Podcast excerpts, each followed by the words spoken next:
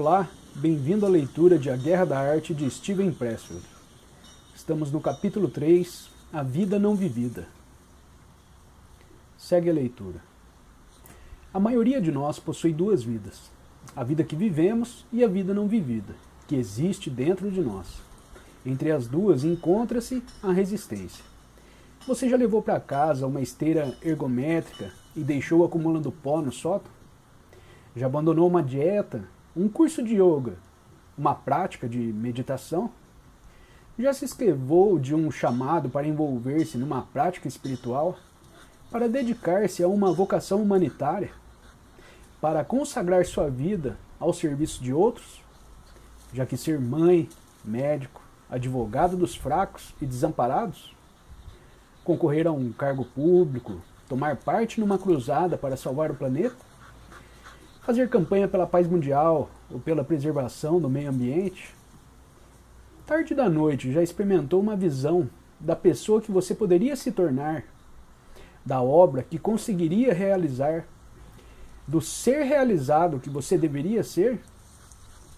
Você é um escritor que não escreve, um pintor que não pinta, um empresário que nunca se aventurou num empreendimento de risco? Então você sabe o que é resistência.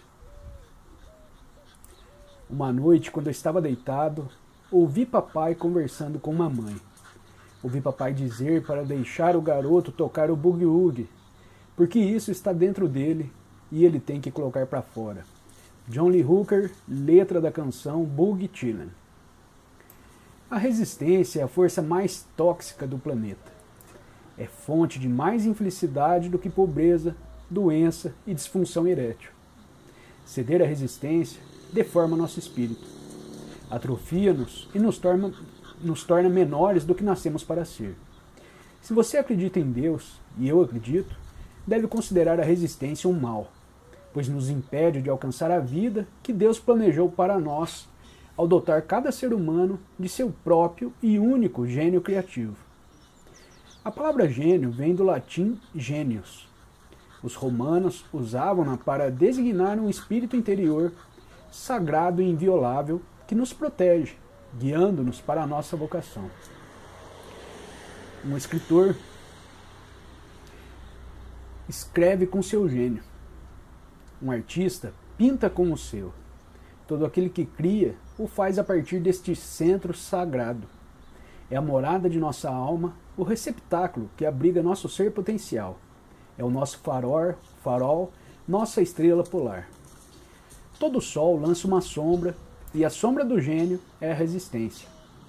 Por mais forte que seja o chamado de nossa alma para a realização, igualmente potentes são as forças da resistência, reunidas contra ele. A resistência é mais rápida do que o projétil de uma arma, mais poderosa do que uma locomotiva, mais difícil de renegar do que cocaína não estamos sozinhos se formos dizimados pela resistência. Milhões de homens e mulheres bons foram derrubados antes de nós. E o pior é que nem ficamos sabendo o que nos atingiu. Eu nunca soube dos 24 aos 32 anos. A resistência me jogou 13 vezes da costa leste para oeste e novamente para leste. E eu nem sequer sabia da sua existência. Procurava o inimigo em toda parte e não conseguia vê-lo bem diante de mim. Provavelmente já ouviu a história. Mulher fica sabendo que tem câncer, seis meses de vida, em poucos dias pede demissão do trabalho, retoma seu sonho de compor canções Tex-Mex que abandonou para cuidar da família. Ou começa a estudar grego clássico, ou muda-se para a cidade e dedica-se a cuidar de bebês com AIDS. Os amigos da mulher acham que ela enlouqueceu. Ela mesma nunca se sentiu mais feliz. Há um pós-escrito. O câncer da mulher começa a regredir. É necessário tudo isso? É, é preciso encarar a morte para nos levantarmos e confrontarmos a resistência? É preciso que a resistência aleije e desfigure nossas vidas para despertarmos para a sua existência? Quantos de nós se tornaram bêbados e viciados, desenvolveram tumores e neuroses, sucumbiram a analgésicos, mexericos e uso compulsivo do telefone celular. Simplesmente por não fazer aquilo que nossos corações, nosso gênio interior, nos impede a fazer. A resistência nos derrota. Se amanhã de manhã, por algum passe de mágica, toda alma atordoada e ignorante acordasse com o poder de dar o primeiro passo para ir atrás de seus sonhos, todo psiquiatra na lista telefônica fecharia as portas do consultório. As prisões se esvaziariam. As indústrias de bebidas alcoólicas e de cigarro iriam à falência, assim como os negócios de comida pronta de má qualidade, de cirurgia cosmética e de programas de entretenimento instrutivos na TV. Sem mencionar indústrias farmacêuticas, hospitais e a profissão médica, de alto a baixo. Os maus tratos domésticos se extinguiriam, assim como o vício, obesidade, enxaquecas, fúria no trânsito e caspa. Olhe no fundo do seu coração. A menos que eu seja louco, neste mesmo instante, uma vozinha fraca está sussurrando, dizendo-lhe, como já fez milhares de vezes: qual é a vocação que é sua e apenas sua? Você sabe. Ninguém tem que lhe dizer. E a menos que eu seja louco, você não está mais perto de tomar uma atitude em relação a ela do que estava ontem ou estará amanhã. Acha que a resistência não é real? A resistência o matará. Sabe Hitler? Ele queria ser artista.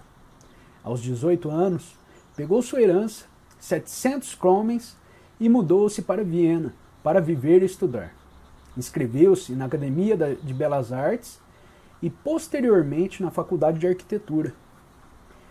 Você já viu algum quadro dele? Eu também não. A resistência o derrotou. Pode achar que é exagero, mas vou dizer mesmo assim.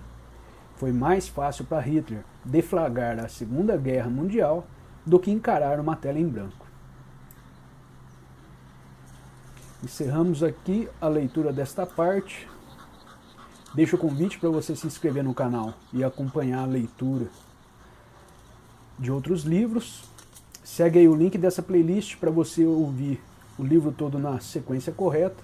Desejo a todos um ótimo dia, um grande abraço e até o próximo capítulo. Tchau, tchau.